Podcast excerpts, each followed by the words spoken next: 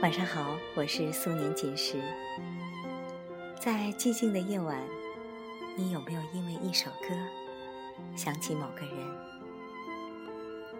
你有没有因为听到一个城市的名字想起某个人？你有没有在下雨的时候突然想起某个人？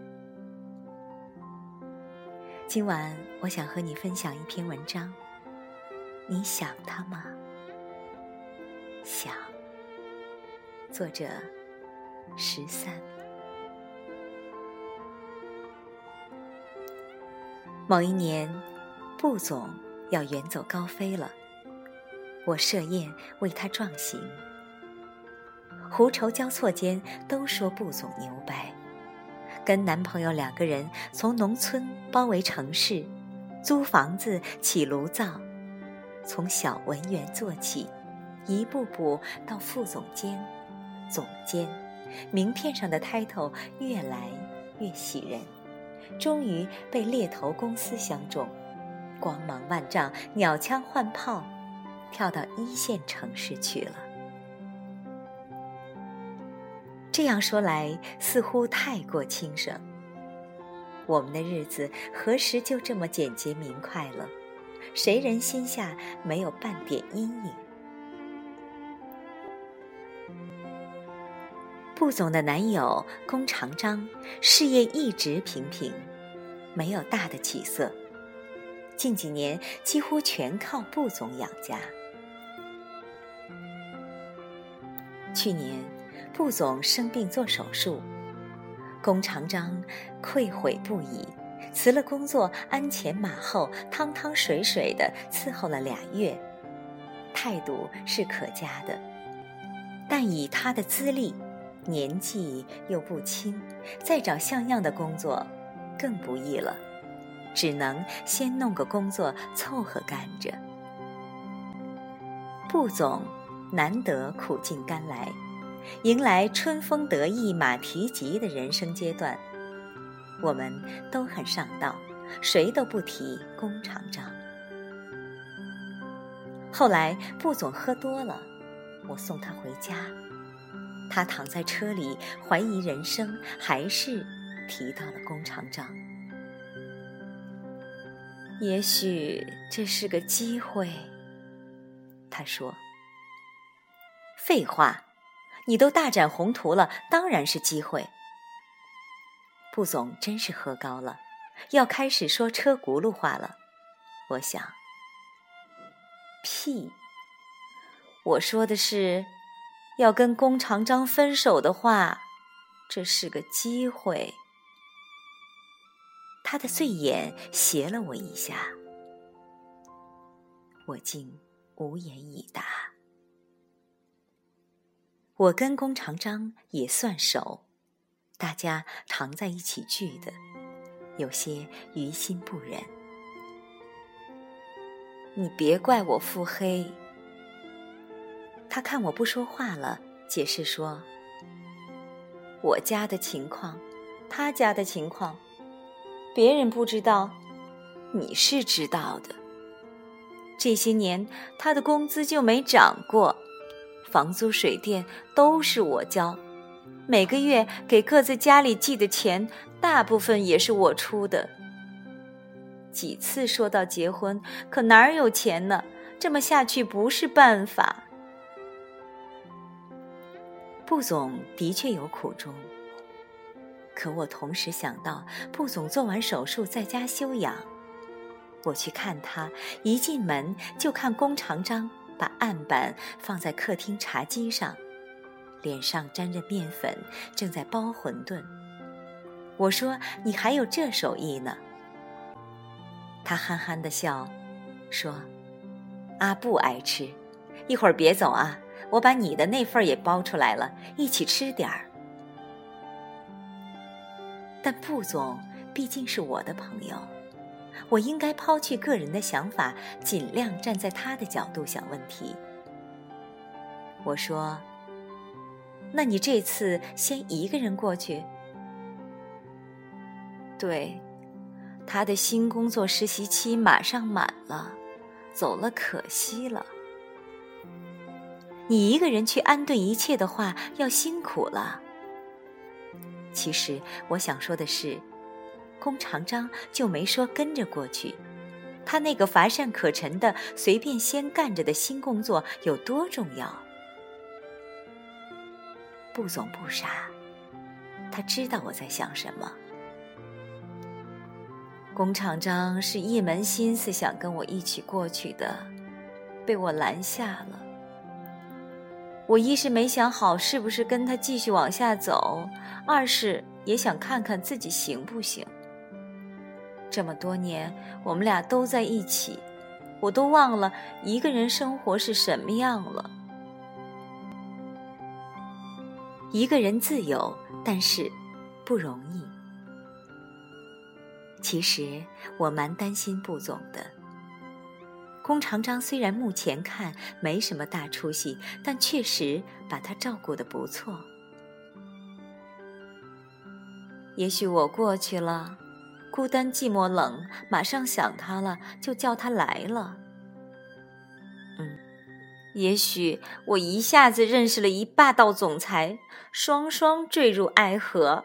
哈哈，你说我能找到霸道总裁吗？能能能！我很怕他吐在我车上，赶紧安抚他。找到霸道总裁之后，我的生活是不是一下子就不一样了？那必须的，你再也不用没日没夜加班、长年累月的租房子住了。你摇身一变为霸道总裁夫人，比霸道总裁还霸道五十六倍，住在八百八十八平米的大平层里，跟你家霸道总裁互相虐，虐到带。到时候我还想什么弓长张啊？对对对，自能亏宋玉，何必弓长张？别说弓长张了，什么尔东陈、米田共、方片三、汉堡王，全都玩去。酒劲儿上来，布总笑嗨了，笑得满脸是泪。布总离开后。我们用各种通讯工具保持联系。初到新的城市，果真经历了一段初始混乱，找房子、购置生活用品、适应与过去迥然不同的气候特点和饮食习惯、熟悉基本的交通路线、接手新工作。好在这个时段后，布总飞快地投入了工作。他的能力和为人很快得到了新环境的认可，呼朋唤友的日子又开始了，简直让我这种旧朋友心生妒忌。因为布总连续几天吐槽无法适应新城市的寡淡口味，我提出寄一些家乡的土特产给他吃。他说：“不用了，工长章已经给我寄了，在路上呢。”我走的时候，他就说多带点儿。我嫌沉，没答应。早知道还不如听他的，哪怕带一瓶酱也好啊。后来，他不仅没有时间空虚寂寞冷，也暂时没有结识霸道总裁。一人在外，最难熬的不是加班，而是过节。副总离开半年后的平安夜，我接到他的电话。怎么，今天没跟你同事们去 happy？有家有口有伴儿的都团圆去了，谁理我呀？你个没良心的，现在知道我这种老帮菜的可贵了吧？别闹，我问你个事儿啊。他拉长尾音，听起来。很郑重，我在电话这头忍不住直了直脊背。说吧，龚长章说他元旦假期要过来。嗯，他只是过去看看你，还是想跟你一起安顿下来？他没细说，只说要过来。看来彼此都在试探，不肯挑明。那你怎么想的？嗨，这都半年了，最难最乱的时候基本过来了，现在各方面也稳定了，我也想不明白了，还有必要让他过来吗？废话，谁离开谁都能活。如果纯是从搭伴儿过日子的角度，我们都不是缺了谁就不成了。我想起布总离开前说的，这也许是个机会。问题是，你还想跟他分开吗？我不知道。大家都是成年人，而且成年不是一个礼拜、俩礼拜，而是十几年。有些话本不用说的太明白，有些问题也没必要非逼问出个一二三。可亲爱的布总如此困扰，我不得不问他：抛去今晚这种寂寞、空虚、冷的情况，平时你想他吗？嗨，真肉麻，我自己都要受不了了。但我只能这么问，直指人心，不绕弯子。布总沉默了一下，我等着他的答案。想，语气是肯定的、温柔的，暗涌着股股力量。我想他，很想他，每天都想，随时随地，非常想。我还想说什么，但已经插不上嘴了。这个问题，打开了布总的话匣子。离开的前一天晚上，我跟他一起去我们俩常吃的一个面馆儿。虽然还没黄铺，在一个老工厂宿舍区，谁也没有提分开之后的打算，说不清是不敢、不想，还是都藏着私心。我是有私心的，你知道。回来的路上，他开车，我还是像往常一样抱着他的胳膊。听着车里的歌，想起很多事。我跟他从小就认识，四岁那年他就说长大要娶我。我被村里的大狗追，他为了救我，拿起石子丢过来，引大狗去追他。我考上城里的大学，他到我大学附近打工，攒钱自考。手术之后，我在家休养，心情特别差，看见他就烦。他从来不吭声，一天三顿，变着样的给我做好吃的。为了在一起，我们都做过努力，也都付出太多了。我那天哭，心情非常复杂，不知道是因为舍不得，还是因为想起过去的事。我跟你说，这也许是个跟他分开的机会，不是开玩笑的。我一个女人这样支撑着两个人，甚至家里老人的生活，真是太难了。我几次下定决心要跟他分开，就是说不出口。可是那一天，我马上要走了，抱着他的胳膊。闻着他身上熟悉的气味，意志完全瓦解了，好像回到小时候，所有的下戏、伤心、失望、埋怨都不见了。我可以什么都不要，只要像这样，一直跟他在一起。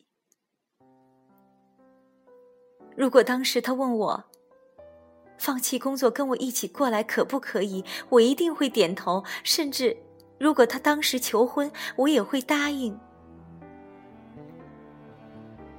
你问的真好。我想他，想他小时候为我引开大狗，想他为了跟我念同一所大学，一天打三四份工挣自考的学费。想吃他包的馄饨，想在他开车的时候抱着他的胳膊，头搭在他的肩膀上，一直到老。我关了电脑，关了灯，坐下来安安静静的倾听布总的絮叨。那天他说了很长很长时间，某一段还拖着哭腔，最后又归于平静。